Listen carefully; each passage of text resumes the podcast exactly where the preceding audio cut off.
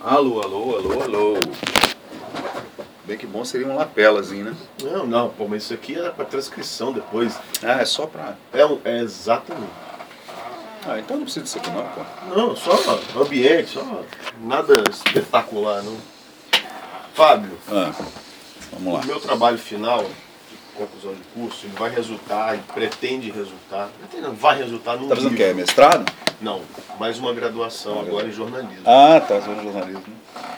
E eu pretendo escrever um livro eh, investigando o impacto da tecnologia na produção do radiojornalismo capixaba nas últimas duas décadas.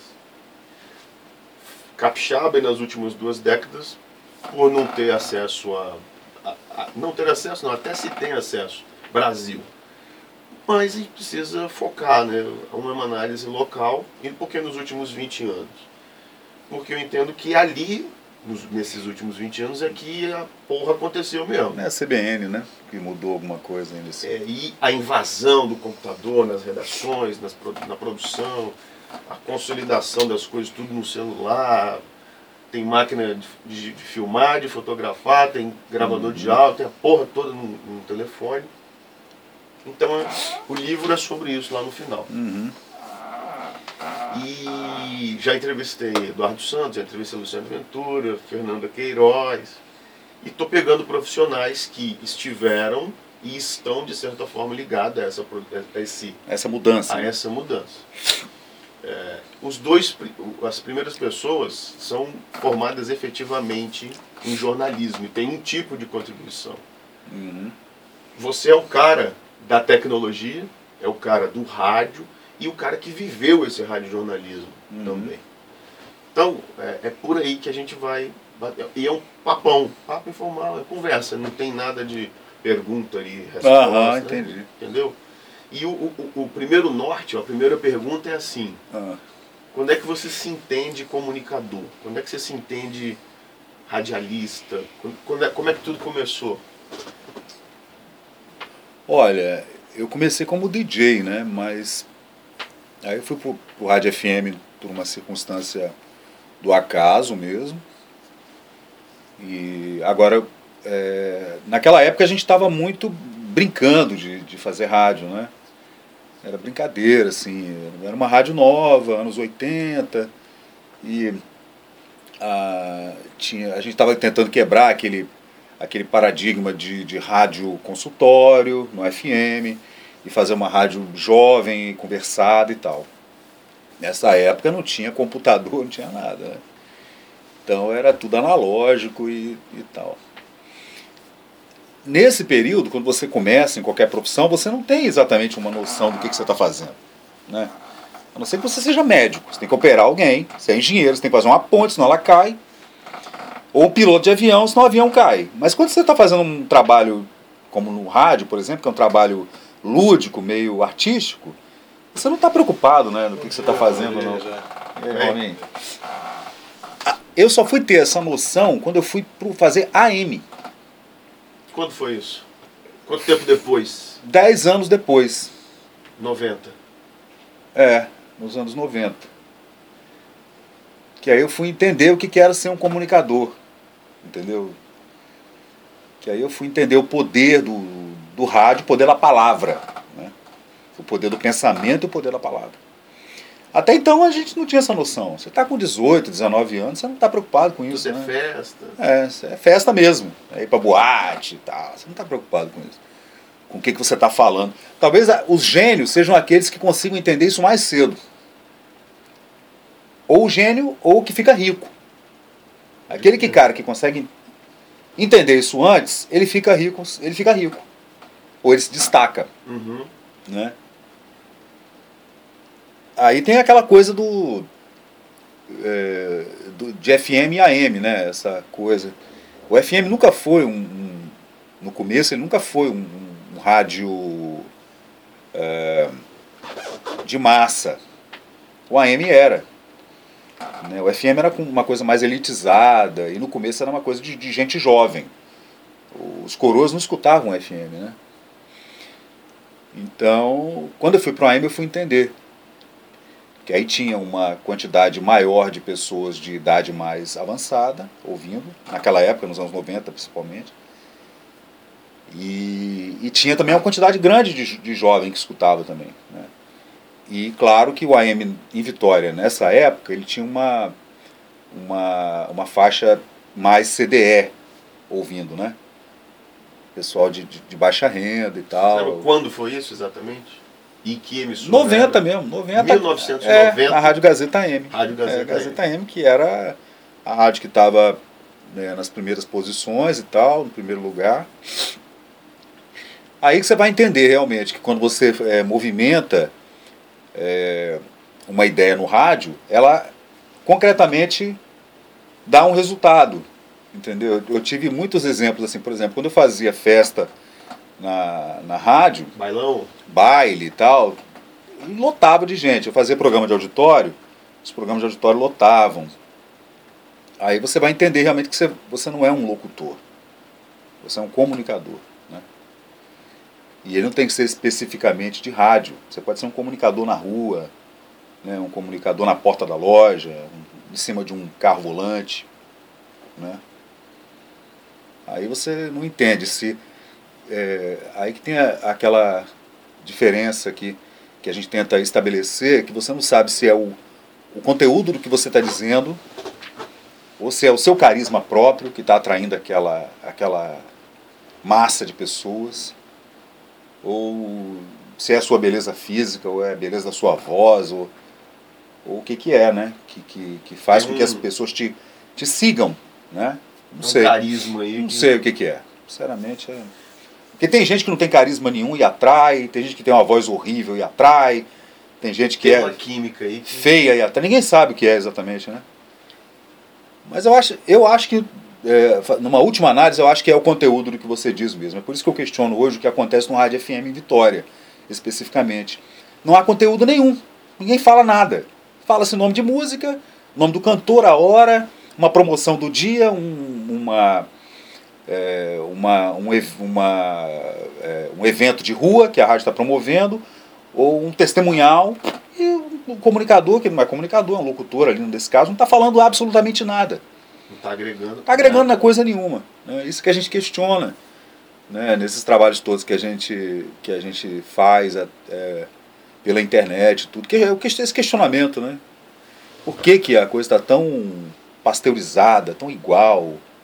Né? Então acho que é isso. Isso foi aproximadamente no início de 90, como você falou. 90. Até... Eu estava mega imaturo no rádio nessa Até época. quando você ficou na Gazeta AM? Até o ano 2000. E quando é que você migrou para a CBN? Para a CBN foi em 96. Aí você ficou dividindo? É, eu fiquei nas duas. 96 a 98. Botamos a CBN no ar e eles não sabiam o que fazer com a rádio. Com a, com a frequência ou com Não, a CBN? com a CBN. O que seria o conteúdo da CBN? Né? A CBN tinha acabado de inaugurar no Rio, em São Paulo também. Eles estavam é, ainda tentando uma linha, né? E aqui em Vitória, a gente tem muita dificuldade com relação a, a notícia e a profissionais de, de, de, de reportagem, né? Muito difícil. Como era em 96? Justamente era esse, esse... Muito pior, né? Por isso que precisaram de um comunicador de rádio para colocar na CBN, porque um jornalista não ia segurar uma rádio AM ou FM de 24 horas de notícia. Você precisa ter alguém com a capacidade de improvisar né, para poder botar uma rádio dessa no ar. Na época era eu, Alcione Lobato. Alcione Lobato não ia conseguir segurar nunca, porque era uma repórter de rua e uma, uma apresentadora de bancada. E o, o César, o meu é nome dele, o, lá da, da TV Capixaba, é, que apresenta programa de televisão, esqueci o nome dele agora, trabalhou na prefeitura de Cariacica. Giovanni. Giovanni, Giovanni César. Ele também não, não tinha essa condição. Que vinha da televisão. E a gente sabe que o profissional de jornalismo de televisão não é a mesma coisa um profissional de rádio. Né? Como é era a produção jornalística Era. nessa época? Era, Essa comunicação já era aquela coisa dos anos 90. Né? Era o cara sentado na frente do computador e. e Em 90 já tinha computador? Tinha, No final dele, né? tinha. Em 96 já tinha. Era lá um 486, Mas já era ou, computador. ou um Pentium 1, né, o primeiro Pentium. E, e nego lendo jornais de fora, que a Gazeta na época assinava uma meia dúzia de jornais de fora, né? Eu chegava, ia direto para a sala do café, pegava o Correio Brasiliense, pegava a Folha, pegava o Estadão, pegava o Globo, é, pegava. Tinha mais uns jornais, o, acho que o Washington Post ou o New York Times, não me lembro. E aí a gente descia com aquele, eu descia com aqueles jornais e ia lendo aquilo ali. Porque o que vinha da redação da, da CBN era pouquíssima coisa, não tinha repórter na rua. Era... A redação CBN local, não da redação brasileira. É, local, local. E a gente tinha que segurar, bicho. Você segurar uma rádio AM. Falada uma AM não, uma, uma, rádio de notícia falada, sem repórter na rua, porra, é uma dificuldade, cara. Você tem que ter coisa para falar o tempo todo. E, e como a rádio não tinha, tinha pouquíssimo comercial e chamada demais, ficava igual a ver TV a cabo hoje, você não aguenta. É porque chato. as chamadas repetem o tempo todo a mesma chamada. E a CBN era assim no começo. A gente tinha que pegar uma matéria, por exemplo, é, sobre. É, eu peguei, eu me lembro de uma, de uma bem legal que eu fiz na época, que foi analisar o, o preço do McDonald's em todos os países do mundo. Foi uma matéria de uma revista brasileira, não me lembro qual era, se era Veja, se era Isto É, também, a Gazeta também assinava, eu pegava tudo. Aí eu acho que foi a Exame que fez uma análise assim, quanto custa um McDonald's em todos os países do mundo, né? Para analisar a inflação e tal. Aí eu fiquei tipo meia hora analisando aquilo ali, né? 20 minutos analisando aquilo ali, lendo a matéria e falando em cima, desenvolvendo o pensamento, né? E chamava o ouvinte, ninguém ligava. Caramba. Porque era AM 1250. Ninguém nem sabia que novo. aquela Ninguém nem sabia que aquela frequência existia, 1250 no AM lá no final do dial, cara. Ninguém nem sabia. Que o povo era... acostumado a 820. É, ali no meio, né? Ninguém sabia que, que rádio era aquela. Até aquilo pegar, engrenar, demorou demais. Ainda ali, nessa transição de Gazeta AM e a dupla jornada na CBN, certamente você conviveu na redação e via lá ali nos... A redação era a mesma. Aí que está aí que tá o problema, né? quando a gente fala que as coisas têm que ser pensadas antes de ser feitas, né? Tem que ter planejamento. A gente está muito acostumado a fazer as coisas empiricamente. Mesmo que já tenha gente fazendo aquilo há 100 anos, e o empírico foi 99 anos atrás, e o cara já tem a fórmula e você vai inventar de fazer diferente. Pegaram os repórteres da Gazeta AM, que faziam uma, uma reportagem populazona ou até popularesca, e botaram na CBN. Jair Oliveira, é, Joel, Joel, Joel, Vieira, Joel Vieira é, é, Jorge Félix, que era um pessoal do AMzão do rádio futebolístico, né? Foi fazer CBN. E foi fazer CBN. Hard News. Então, bicho, aí você tem que adaptar as coisas, né? Aí a coisa não sai daquele jeito, então, bacana. A, a, o processo de produção e apuração naquela época, produção em si, as passava, máquinas... Ele passava pela redação da Gazeta AM, que era ligada na época, eu acho que era a Jovem Pan, era, era a mesma coisa, a mesma central de jornalismo. Mas tinha, sei lá, umas 10 pessoas. Né? Não sei nem se hoje não é tinha muito... ligação com a redação do jornal? Não, não, nada. Era independente. Não, era independente. Inclusive essa foi uma das metas de, de um plano é, de direcionamento da Gazeta no final dos anos 90, que era fazer com que aquilo se integrasse. Que a Gazeta era uma empresa de comunicação que nenhuma, é, nenhuma comunicação havia, bicho. Eu, como era locutor das manchetes do jornal A Gazeta para a televisão, é que ia diariamente à redação do jornal, conversar com o chefe da redação do jornal, escolher as manchetes que iriam para a televisão, leia nesta segunda-feira em A Gazeta. Aí dali eu tirava coisas para a CBN. Você produziu? Eu mesmo, eu mesmo. Inclusive aquelas manchetes que iam para a televisão, é, a redação mandava umas 20 manchetes, eu escolhia as que iam para o ar eu vi o que era mais importante e eu escolhi o que Adequação de público, é. essas coisas. Bom dia. Desculpa, Bom dia. incomodar, você entrega a cara pra mim? Ah, entrega. Tá bom, obrigado. Eu vou lá, tá? Ah, oba! Show! Você era o cara de. É, porque o pessoal confiava em mim e, e, sei lá, sabia que eu não ia fazer besteira. Tava, tava meio começando ainda, né? Então não tinha essa. Tava. Tava. Tava bem no. bem embrionário mesmo. Isso foi assim até há pouco tempo, hein, bicho? Não sei como é que tá hoje, não. Tem. Mas, sei há lá. sete anos que integrou tudo. Fundiu tudo. Essa era, essa era um, esse era um planejamento da Gazeta no, no começo dos anos 90. Eu fui gerente lá é, e nessa época a gente participava de umas reuniões e, e tinha umas, uma, umas empresas que vinham de fora para fazer análise de, de, de conteúdo da, do jornal, da TV, das rádios e tal, e já vinham dizendo que tinha que haver uma integração, as redações tinham que estar se comunicando, né? Uma passando Claro. informação para outra, empresa de comunicação, claro, né? É óbvio. Você, enquanto profissional de comunicação, como é que você viu essa transformação da Olivetti e das fitas e dos carbonos e dos tec, tec, tec, tec Aham. para os 486? Ah, Eu achei, todo mundo achou maneiro, né? Ficou todo mundo com medo primeiro, porque a gente viu, inclusive na Gazeta, muita gente sendo demitida, É. porque a primeira modificação foi no jornal mesmo. É, primeiro, primeiro foi na gráfica.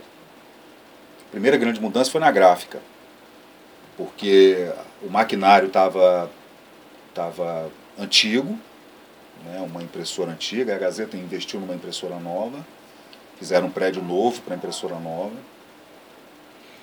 Aí a primeira mu- mudança foi ali, ali teve demissão, porque a impressora nova veio com, com agregando coisas, Várias automações. é, automações e tal. Aí ali foi, ali foi para redação. No que foi para redação é que a gente viu diagramador, é, várias, vários cargos que existiam em jornal desaparecerem. né, várias, Enxugando, enxugando. é, porque não precisava mais daquele profissional. Isso aconteceu 10 anos antes nos bancos, né? Então a gente já vinha, quando eu fiz faculdade, eu fiz ciência da computação, a gente já vinha é, é, fazendo essa análise do que estava acontecendo na tecnologia dentro do que era analógico e de repente ficou digital. Eu me lembro de uma propaganda do Banco Itaú quando lançou o primeiro caixa eletrônico em São Paulo, na Avenida Paulista. Tem até no YouTube a propaganda. Né, o ATM que chama, né? Aí um casal saindo da discoteca, em 77 por aí, 76, 77. De madrugada, aí o cara sai com a namorada e para na Paulista e, e vai pro caixa eletrônico sacar uma grana. E da primeira vez que eu trabalhei na Gazeta já tinha um, tinha um caixa eletrônico do Banco Itaú em frente ao, ao Bob's na Praia do Canto, na Saturnino de Brito. Ali tinha um caixa eletrônico bem ali, um único caixa, em Vitória inteira só tinha aquele caixa eletrônico do Itaú, com aquela tela verdona e fazia meia dúzia de operações, assim. né? Então a gente já via que alguma coisa estava acontecendo, que aquilo estava chegando e os coroas já não sabiam mexer no pé de boi no, no, no, no banco, dentro do, do, do caixa, aquele tecladinho, Uhum. tipo teclado de, de, de calculadora, os coroas já tinham dificuldade em digitar uma senha ali, naquele dispositivozinho de numérico ali. Já, já havia uma dificuldade dos coroas. Aí quando chegou aquela outra tecnologia do caixa eletrônico, aí que teve mais problema ainda. né? Muita gente não sabia mexer naquilo. E até hoje tem gente que Sim. tem dificuldade em mexer em caixa eletrônico, em fazer eh, transação eletrônica de banco na internet, etc. Na redação foi isso também? Foi, ué, foi porque Choque. um monte de coroa, até hoje, exi- existe ainda uns caras de, que estão de 60 para 70 trabalhando em redação que tiveram, invariavelmente tiveram que migrar para a internet, porque não tinha outro jeito, né? Foram empurrados. Empurrados, né? Ou aposenta, ou pede para sair, Ou digita essa ou porra. vai, vai aprender a fazer. Eu vi muita gente assim. Benefícios e malefícios dessa, dessa foi bom, foi invasão. bom que ficou muito rápido, né? Eu acho que ficou bom, que ficou rápido. Processo que antes demorava. Eu, eu sou um, um aficionado em, em jornais antigos, né? Meu hobby é ler jornais antigos. Jornais antigos mesmo. Eu fico pesquisando e tal. Eu fico imaginando como era a diagramação de um jornal antigo no século XIX. Aqui em Vitória, por exemplo que era um lugar insalubre, sujo, cheio de, cheio de mangue. Imagina, cara, aqueles tipos, aquele troço quente, o calor desgraçado em Vitória. Montar o jornal. Montar um Cada jornal. folha diferente. Imagina, cara, que loucura que era aquilo. Tinta e aquele monte de produto químico. E você rodando aquela porra, tipo um mimeógrafo grandão antigo, uma prensa velha, para fazer um jornal, né? De repente aquilo virou uma. Putz! A máquina de escrever já era um, um avanço, né? Quando a, a máquina eletrônica, né? E até nos anos 90, junto com o computador, ainda tinha a máquina eletrônica com disquete. Chegou a. Tinha isso? Tinha, tinha. Tinha uma máquina de escrever. De escrever com disquete. Tinha. Com... Você digitava e ficava salvo Ficava, ali. é, tinha. Doido. Ali, acho que foi mais um. Uma, uma, um último. Um aviso? Um último, uma última respirada de uma Olivetti da vida, uma Hemingway da vida, para tentar manter a máquina de escrever. Mas ali acabou. Aí a internet, a, a- o computador veio para. O primeiro grande avanço foi diagramação mesmo, né? Antes de qualquer coisa, né? Depois é que veio. A possibilidade de você errar e não ter que jogar um papel inteiro. É, não ter que fora, jogar fora e tal. Retrabalho. Esse foi o primeiro, acho que profissionalmente, é, no mundo, assim, para profissões normais, como é, que não são técnicas, super técnicas, porque esse avanço tecnológico aconteceu bem antes, Sim. com coisas como meu, com o mercado automobilístico, que já entrou robótica e tudo, já, isso já existe há 40, 50 anos. Uhum. Mas para nós, que somos mortais, assim, que trabalhamos no dia a dia das coisas do mundo, nos, nos aspectos sociais da, da, da escala na né? verdade. Daí que a gente Larga viu escala. que a primeira coisa que mudou realmente foi diagramação, desenho, né? arquitetura, engenharia, que a- a- apareceram nos primeiros programas de CAD, né? para fazer planta baixa, aqueles cortes de, de arquitetura e engenharia ali, mudou a vida de Papel manteiga começou É. a ser aposentado. virou aí, aí que a gente viu o que aconteceu com quem era escritor, por exemplo, né? melhorou muito para quem escrevia. Se bem que existem escritores que até hoje ainda Guardam usam maquininhas. máquina de escrever, né? Eu tenho uma em casa. É, Não eu sou não- escritor, mas tenho uma. é. Meu avô tinha uma Hemingway antigona, cara, ele morreu, não sei onde é que foi parar aquela máquina. Uma máquina dos anos 20 ou 30, uma máquina linda, toda preta, com as teclas assim douradas. Você ficou de 96 a. Na CBN? É. A 98. Então você pegou a cobertura de Atlanta, das Olimpíadas de Atlanta e a Copa da França. Pegamos. Há algum contraponto, contraponto no, no- no bom sentido da palavra, assim, alguma coisa que Não. Foi não. feito em 96 e não foi feito em Não, 90. não, não aconteceu nada demais, não. A gente dava aquelas. é, colocava os jogos no ar. Mas eu digo com relação à tecnologia, as facilidades da tecnologia Ah, numa não. cobertura e noutra. Não, não, acho que não. Foi a mesma. É uma coisa, acho que não mudou muita coisa, não. Hoje a informação anda mais rápido, mas existiam as. Até o é, ano- final dos anos 80, as grandes agências de notícias já abasteciam jornais e rádios e televisões há muito tempo, né? Tipo a France Expre- Ex- Express, France Press, a, aquela outra americana lá. Eu me lembro que o Jornal, o Jornal Gazeta tinha duas máquinas de, de facsímile que recebiam foto, Tudo PB, né? e notícia que vinha de fora, direto, era o tempo todo recebendo notícia. Você pagava a agência e a agência mandava as informações para você, em tempo real, o que estava acontecendo. Né? É, A diferença, o que mudou não foi o formato, o formato continua sendo o mesmo. Foto, filme e texto. Mudou nada, isso não vai mudar nunca. Né? Não. E o que mudou foi o tempo. A resposta é mais rápida hoje, né?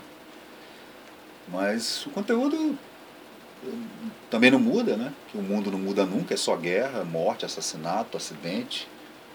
E é isso que dá notícia. Né? Isso aí. Interesse, curiosidade. É. Ah, mudou, mudou, uma coisa mudou. Que é o tabloide, né? Isso disseminou. é, não, eu digo estilo tabloide de jornal, de fofoca. Não, Ah, não, não, não. ok, ok, É ok, o que ok. é- Soft news. É, essas notícias de fofoca que hoje em dia. Que é o tipo, a única coisa diferente que aconteceu nos últimos 10 anos foi isso. Que hoje essas celebridades, essas mulheres que têm um quilo de peito, dois quilos de bunda. Isso não está muito atrelado à, Isso que mudou, eu à acho. exposição? E à, à- à facilidade de exposição? E à Hum. ostentação? É, eu não sei o que, que aconteceu com, com o mundo, não. Isso não é um fenômeno brasileiro, não. Ele é um fenômeno mundi- mundial, né? A Inglaterra vive disso há muito tempo. É, né? esse fenômeno de, de, de celebridades instantâneas. Isso, Tá chegando aqui tardio, né? Você fez uma boa é, analogia não agora. sei o que, que aconteceu. Eu acho que você vê, a Inglaterra é um país de primeiríssimo mundo, né, cara?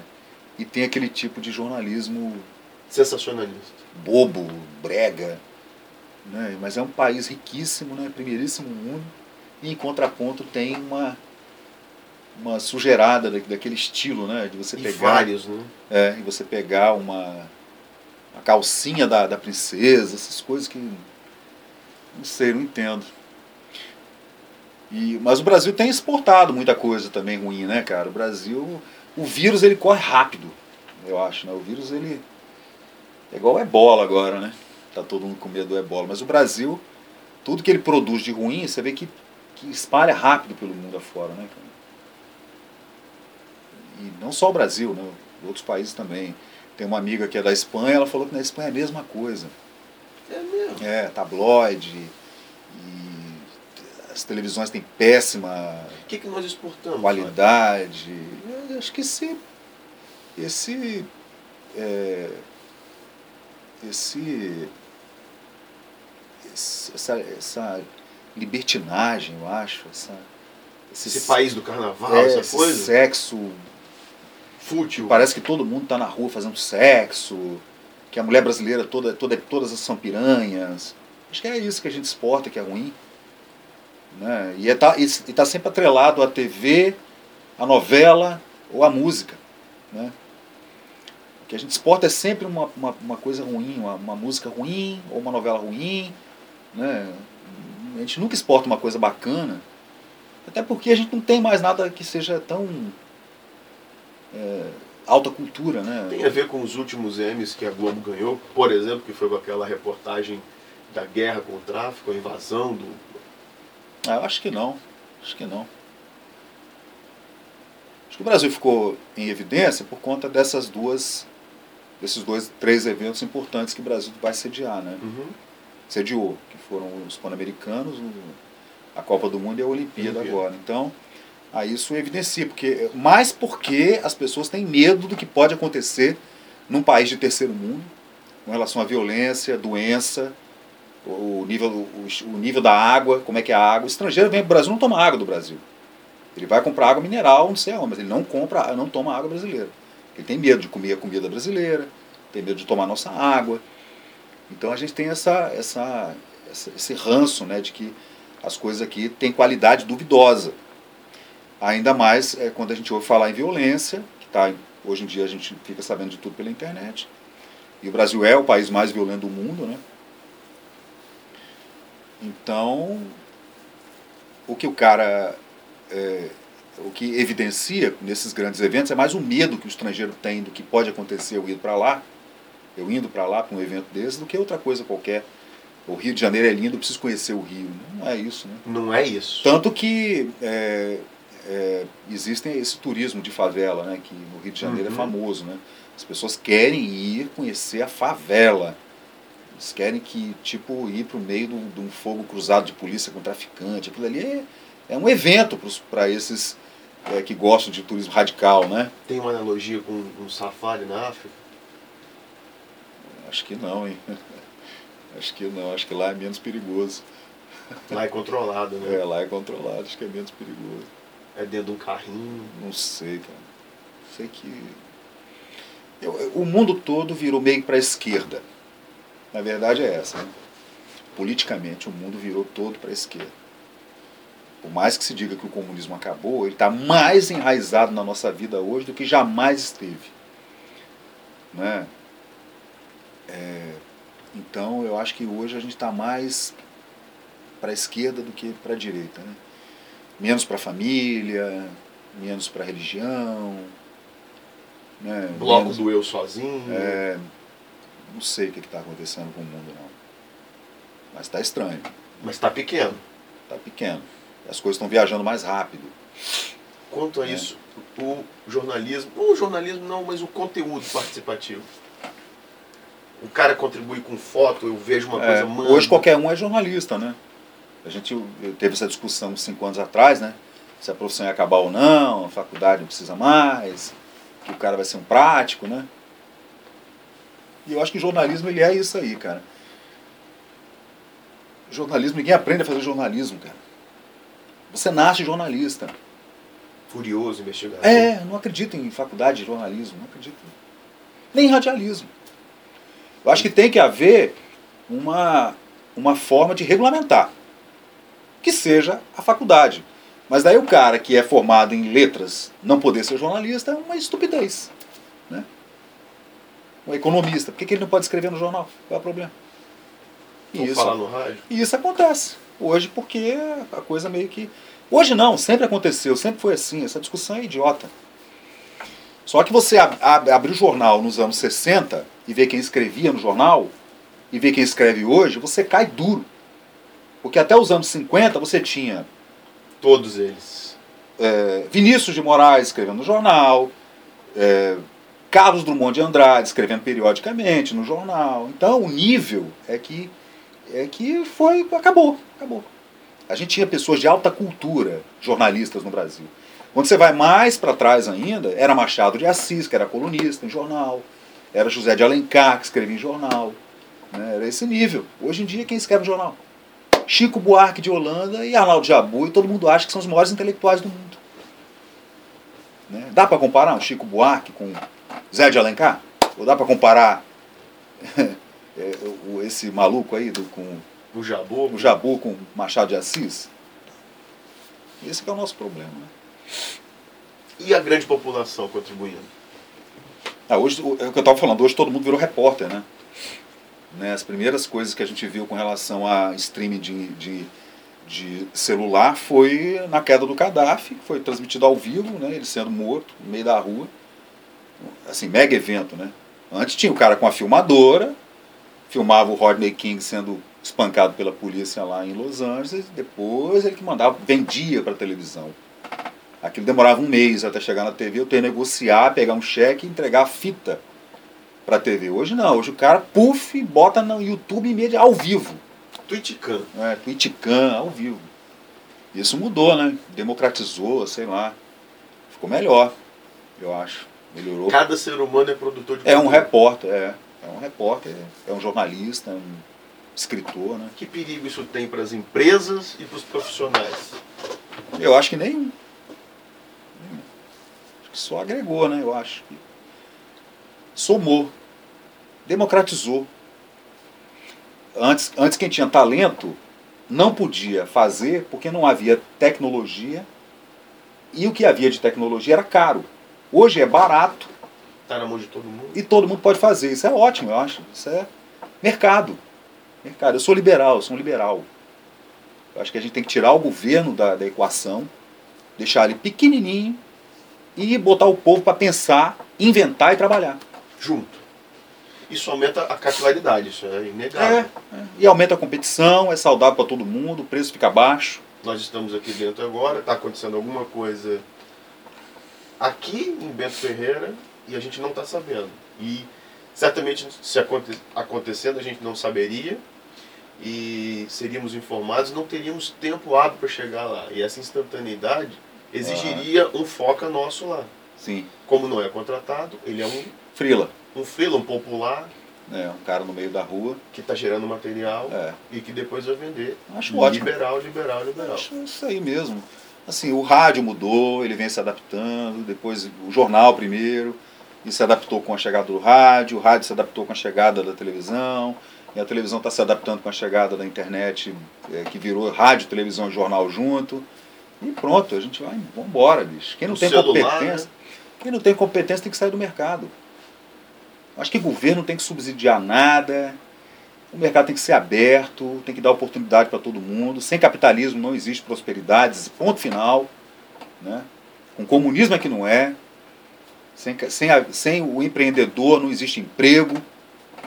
Sem o industrial não existe, não existe indústria, não existe cargo de vaga de trabalho, não existe nada. Produção. Então a gente tem que torcer para o Brasil ter milhares de milionários. Quanto mais milionários houver numa sociedade, melhor é para a sociedade. Porque o cara vai empreender, ele vai construir e vai dar vaga de trabalho para um monte de gente. O que não pode é o governo estar inchado, com dívida e, e empregando todo mundo, o, o mundo todo dentro do governo. Como é, como está acontecendo hoje.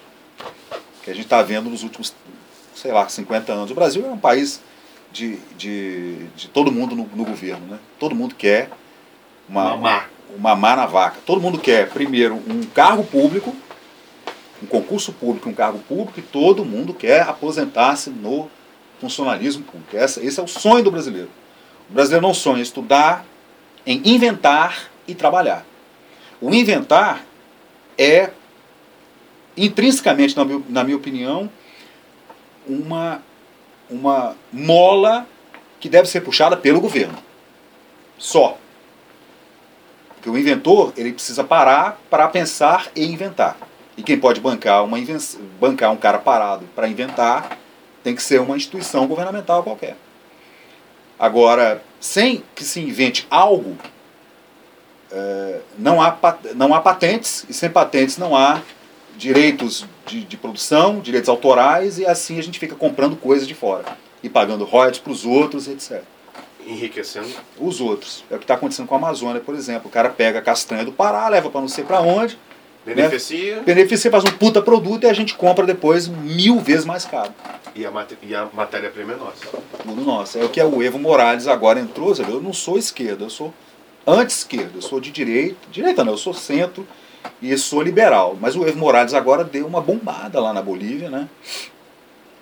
Falou que vai tirar a Bolívia do atraso, que a Bolívia está ainda no século XIX, né? E aquele, aquele lítio que eles têm lá, ele vai dar um jeito de eles mesmos beneficiarem É vender pronto. para né? parar de comprar bateria feita pelos outros, né? Se a maior, a maior reserva de lixo do mundo fica lá, né? Não tem lógica. Naqueles altiplanos. É, a mesma coisa acontece no Brasil, mas o Brasil sempre foi assim, porque a gente foi colonizado para extrair, para extração. O Brasil sempre foi um país de, de onde se extraiu tudo, né? Madeira, açúcar, café, cana e né? ouro, prata. Sempre foi, a gente é um país. Mas hoje, né? O Né? mármore é assim. É, tudo, tudo vai para fora. De, de qualidade boa vai para fora, de qualidade ruim fica pra gente. Essa é uma herança maldita que a gente tem ainda do Império, né? Fruto Do Império. Do Império brasileiro, do reinado primeiro, depois do Há Império. quem diga que levam três gerações para isso ser dizimado. Ah, eu acho que não, acho que é mais, hein? Três gerações são 50 anos, é mais do que isso. Não, falo sim em 120 anos. 120 para três gerações? É. pode ser. É difícil, é difícil pra caramba a gente mudar Mas isso. aí. isso se começar assim, a partir de agora, zerou. Vamos começar a limpar. é, aí você tem que fazer igual o Leva Tung. 120 anos. Aí você tem que fazer. Não, você pode mudar de um dia para o outro também. Não, mas esse- ainda você tem que ir. Mas aí você tem que, você tem 200 que estabelecer milhões uma, aí você tem que estabelecer uma ditadura. É, Para fazer uma mudança radical, como o Mao Tse Tung fez na, limpa. na China, você tem que fazer, aí você tem que estabelecer uma ditadura qualquer, fascista ou nazista Seja ou comunista, né? Aí realmente até a gente poder ter um, um resultado bom nos nossos jornais, na nossa televisão. Se bem que isso aí é antagônico também, porque como eu falei, a Inglaterra é um país de primeiríssimo mundo e tem uma péssima imprensa. Tem o botãozinho desligado ainda. É. A gente não sabe o que, que é. Eu acho que é, isso é do ser humano, cara. O ser humano é assim, não interessa a nacionalidade. Se ele é rico, se ele é pobre. Ele gosta, ele gosta da desgraça alheia. Eu acho que isso é intrínseco do ser humano. O ser humano gosta de ver o outro se ferrando. O ser humano Triste. gosta de fofoca, maledicência. Acho que o ser humano é assim, cara. A gente é que tem que entender que nós somos assim. O ser humano ele é, uma, ele é um, um ser é, corrupto por definição, Aqui ou no Japão? em qualquer lugar. Qualquer lugar. Todo mundo tem um preço, todo mundo tem um valor. Né? Não sei. Isso é um papo interessante, mas é um outro papo, que a gente já vai enveredar por assim, ok. É uma, uma, uma possibilidade de, de todo ser humano ser corrupto. Corruptível e corruptor. É, exatamente. Mas aí a gente E vai gente- assim, né? No Japão, o corrupto ele é cerceado, ele é controlado. Alô, alô, alô, alô, alô, é, mas Aqui não, aqui é descontrolado. é, o Brasil não. É porque o Brasil é um país sem lei. Sim, O Brasil hoje é um velho oeste americano. Um país sem lei. O Supremo Tribunal Federal, os ministros do Supremo são indicados pelo presidente da República. Os desembargadores do Tribunal de Contas são indicados pelo governador do estado. O cara que vai analisar as contas do governador é indicado pelo governador. É um país sem lei. Enquanto Não não, mudar. lógica, nenhuma. O Brasil é um país completamente louco e lógico. Eu não sei, o Brasil é uma ilha, bicho. Parece um Madagascar, assim, uma coisa maluca. Não sei, não consigo entender o que, o acontece no Brasil. Amarrando tudo isso, pra gente finalizar e Aham. trazer pro nosso assunto. Tudo isso faz com que nós tenhamos um rádio ruim, um jornalismo ruim, É um espelho, uma televisão. Claro, é. é um reflexo. Por que, que a polícia militar é corrupta? Porque a sociedade é corrupta, cara. E a polícia militar é feita de pessoas que moram na, dentro da cidade, da rua, do bairro. Aquele. O, o Bel- Beltrame, lá no Rio, o secretário de Segurança Pública do Rio, ele resignado falando da polícia, que estão prendendo coronéis agora com corrupção e, e tráfico de arma, de droga. Bicho, ele fala, pô, mas os caras são da sociedade, a sociedade é assim.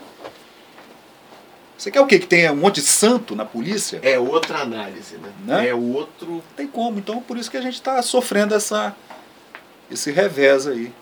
Acho que nós estamos no olho do furacão do mundo hoje. Ok, esse olho do furacão, o que espera, é, o que, que a gente pode esperar do profissional, o que esse Do profissional, profissional de precisa- jornalismo. É, e que, associando com a tecnologia, esse profissional de, com toda essa tecnologia, essa possibilidade na mão, qual é a perspectiva, prognóstico? Não sei. Não sei. Eu acho assim, eu sou do seguinte pensamento. Eu acho que, como eu sou um liberal, eu acho que cada um eh, deve abraçar a sua própria verdade e seguir o seu próprio caminho de acordo com seus instintos. Esse, esse- essa coisa de fechar profissões e profissionais em blocos, em sindicatos, em panelas, isso é que eu acho uma idiotice. Eu acho que o cara que se fecha em, em CRMs, por exemplo, é o mal profissional. É aquele que não se garante profissionalmente. Então ele precisa de uma entidade para segurá-lo, uma maçonaria qualquer. O cara que é bom, ele vai abrir o boteco dele vai bombar de ganhar dinheiro na profissão dele. Ele não está preocupado em estar em alguma entidade, em ganhar alguma comenda, em algum prêmio internacional. Não sei. Eu acho que é isso. Se o cara é um puta sapateiro, ele vai fazer o melhor sapato do mundo, independente se há ou não um sindicato de sapateiros. Assim como o profissional de comunicação. É isso que eu acho. Ele é ruim hoje porque ele entra num esquema já pronto, pré-definido, né, dentro do organograma e os cronogramas da empresa ou da estatal onde ele trabalha, que estatais também têm emissoras de rádio, e as suas Algumas. filosofias, e, ou dentro de uma, de uma igreja ou outra que também tem emissoras de rádio e televisão e jornais. E o cara tem que se adequar àquela filosofia porque ele precisa trabalhar, porque ele precisa ganhar dinheiro, porque ele precisa sobreviver. Isso é que é, esse é que é o grande paradigma da, da sociedade, né? Como é que você sobrevive, bota comida no seu prato e equilibra isso com a sua ética, com a sua moral, com a sua família, com seus valores, isso é que é. Já por outro lado tem o filho da puta blogueiro da novela, né, que agora está se discutindo isso, né? Sem escrúpulo, É, sem ética nenhuma. tudo que- pela notícia. É, que a gente está questionando, é é certo, é errado? É certo, é errado, por exemplo, o cara que é casado e é homossexual e tem filhos e tem uma mulher, que estão discutindo isso também hoje numa novela. né? O cara, sei lá, a gente tem que entender o que está acontecendo na sociedade, bicho. Tá complicado. O futuro é uma questão de ética. Ou vai passar muito pela questão de ética? É, eu acho que a história da humanidade ela, ela, ela é um, uma parábola constante. Hoje nós estamos vivendo a- o ápice da esquerda no mundo. E agora esse, essa parábola vai, está descendo já. E a gente vai começar uma subida de uma direita novamente, que é família, bandido na cadeia, assassino eu quero morto. É o que a gente vai ver agora. Você pode esperar que é o que está acontecendo. Vai demorar um pouco até chegar em todas as camadas, mas a gente está vendo que do jeito que está, a gente não quer desse jeito. Essa violência toda, ninguém vai pra cadeia, Impunidade. impunidade geral, você pode fazer qualquer coisa. Ontem um cara atropelou um ciclista a uns 180 km por hora, não sei como é. Acho que a velocidade excessiva do, do- Salvou o cara. salvou o cara. Que a porrada foi tão foda na bicicleta que o cara voou e caiu na, caiu na, na calçada de uma forma que nem Deus explica. E não morreu, não sofreu nada. O cara pagou 1.500 reais e foi embora para casa cinco horas depois. E o ciclista podia estar morto. Tudo filmado, todo mundo sabe quem é o cara, o carro, a placa do carro, tudo. E não acontece nada. Então a gente tá de saco cheio disso, né? A sociedade quer que isso mude, cara. No mundo todo, ninguém quer isso, esse tipo de coisa mais. Ou a gente está às portas de uma catástrofe, uma hecatombe bíblica, talvez um apocalipse. Aí a gente vai ver que, porra, Deus existe mesmo, e eu não sabia. Eu tava achando que eu tava achando que era isso aí era né, como é que chama? É, alienígenas do passado. Ou então a gente está às portas de uma guerra, que é o que eu acho que que tá mais para acontecer. Já exi- existem algumas né, no Oriente Médio, ali na Rússia, na Ucrânia. A África está bombada de doença e pobreza. A gente não sei o que está acontecendo. A, gente- a América Latina está esquisita pra caramba, mais do que qualquer lugar do mundo. A América Latina está toda louca, toda comunista, de Cuba para baixo. A gente não está entendendo o que está acontecendo. Um monte de várias ditaduras né, pela América Latina inteira. Então alguma coisa tá, tá para acontecer, na minha, na minha opinião. Se a gente for fazer uma análise assim histórica, macro histórica, alguma coisa está para acontecer. Agora não sei onde é que a gente vai, como é que os, os meios de comunicação vão, vão entrar aí. Vai, vai continuar tudo igual, cara. A gente vai continuar dando notícia. O cara morre hoje, né? Uma pessoa que você gosta muito, pô, faleceu hoje. Amanhã as coisas continuam iguais, cara. Tá mais rápido isso, né? Né, Amanhã você já está trabalhando, vendo a fofoca, a novela na televisão. Um rolo compressor. É um rolo, com- o mundo virou um rolo compressor gigantesco de, de, de esmagando, Aquele carrossel de emoções acabou. é, esmagando, ele é um esmagando o, o, o- o que seria mais é, essencial no, no ser humano, né? Que é solidariedade, compaixão, amor.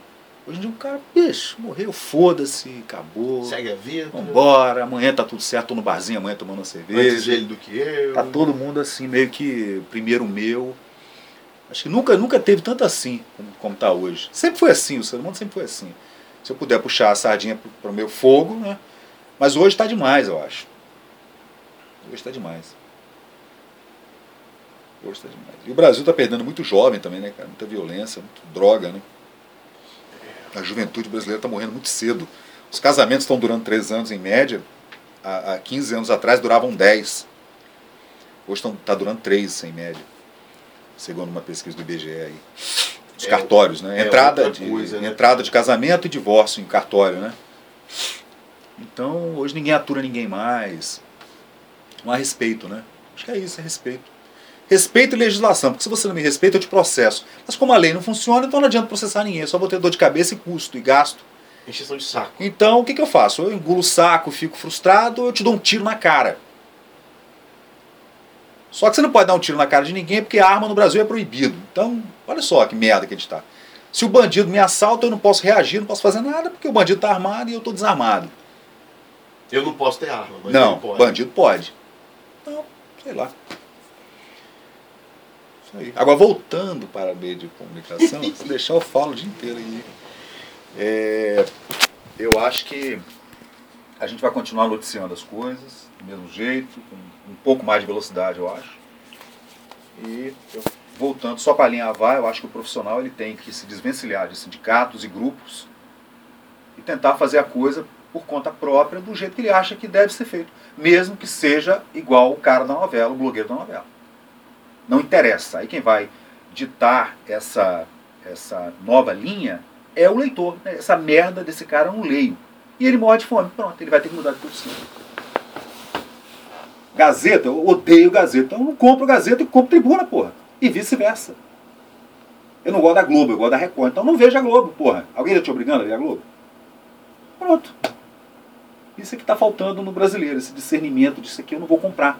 Boicote. A gente tem que estabelecer uma linha de boicote. O que eu não quero, o que eu acho ruim, caro, eu não compro e ponto final. Em qualquer área. Sem ficar se sujeitando. É, pronto. A tá- antigamente a gente não tinha opção nenhuma. Ou você via Tupi ou via Globo. Hoje não, você tem milhões de canais de televisão. Então não liga lá, pô, não vê. Você assiste a CNN, a BBC, é isso a... aí, isso aí. Esse é o pensamento liberal. Você não está gostando, não veja, não compra, cara. Compra. O produto é ruim, nunca mais eu vou comprar essa porcaria. Me tratou mal no restaurante, o jornal é ruim, eu não compro mais. Essa rádio é uma bosta, eu não escuto mais. Isso aí. Cara, beleza. Aqui já, já foi, mas isso é papo pra... Muita cerveja. Nossa. Só que pouco, pouca gente a gente pode conversar essas coisas. Cara, o futuro do rádio... Não, mas no nosso meio só tem ignorante. É, mas... Aí aquela, aquele papo que a gente começou lá na cozinha. É, O ovo ou a galinha? é ninguém sabe. E se você quer elevar o nível da sua equipe, você tem que estar com grana para fazer isso. Botar o pau na mesa. e- Vai ser assim. É. Tem que não, ter não, eu. Digo, não, eu digo na hora de contratar também. Claro. E para contratar um bom profissional, ele não vai querer ganhar pouco para se comprometer. Aí eu faço a ligação com o capitalismo. Aí que tá. Mas aí, o que está acontecendo hoje é que Não tá- condeno, tá? Não, condeno o capitalismo. A gente está vivendo uma crise, bicho. Financeira, econômica, mundial. Isso aí é batata, a gente está vendo, bicho. A pesquisa sai com a ESO na frente, a Petrobras sobe, cara. O dólar. O dólar Que despenca. porra é O essa? dólar sobe para 1,50 com a Dilma no, em primeiro lugar. Então, a gente está vendo hoje como esse sistema ele é melindroso, perigosíssimo. Hoje a gente consegue analisar exatamente pelo fluxo de informação que há mais rápido e mais democrático, como que essas coisas influenciam na cesta básica do trabalhador, cara. É isso aí que a gente tem que entender, que um real vale muita coisa. Eu não vou pagar 14 pau no quilo de pão. Ou essa porra diminui, ou eu vou fazer pão em casa. É isso que a gente tem que aprender a fazer. Será que o brasileiro está preparado para isso? Boicotar, boicotar. Por que, que eu vou comprar um iPhone 6? Essa porra vai custar 5 mil reais, cara. Eu vou pagar 5 mil reais no telefone, rapaz? tá maluco? 5 mil tinha que custar um carro, não um telefone, Puta que pariu. não é? Um carro Claro. popular, um Celtinha, tinha que ser 6 mil reais. Não pode ser 30. Um apartamento na praia não pode custar 20, 30 milhões de reais em Copacabana, em Ipanema. Você viu aquilo? Dizer, Ridículo. 56 milhões. Tá louco, rapaz. Um apartamento, tá doido?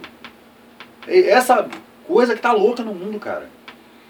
Vale, mas não tem quem compre. O cara inventou na cabeça dele que aquilo ali vale isso. Agregou valor.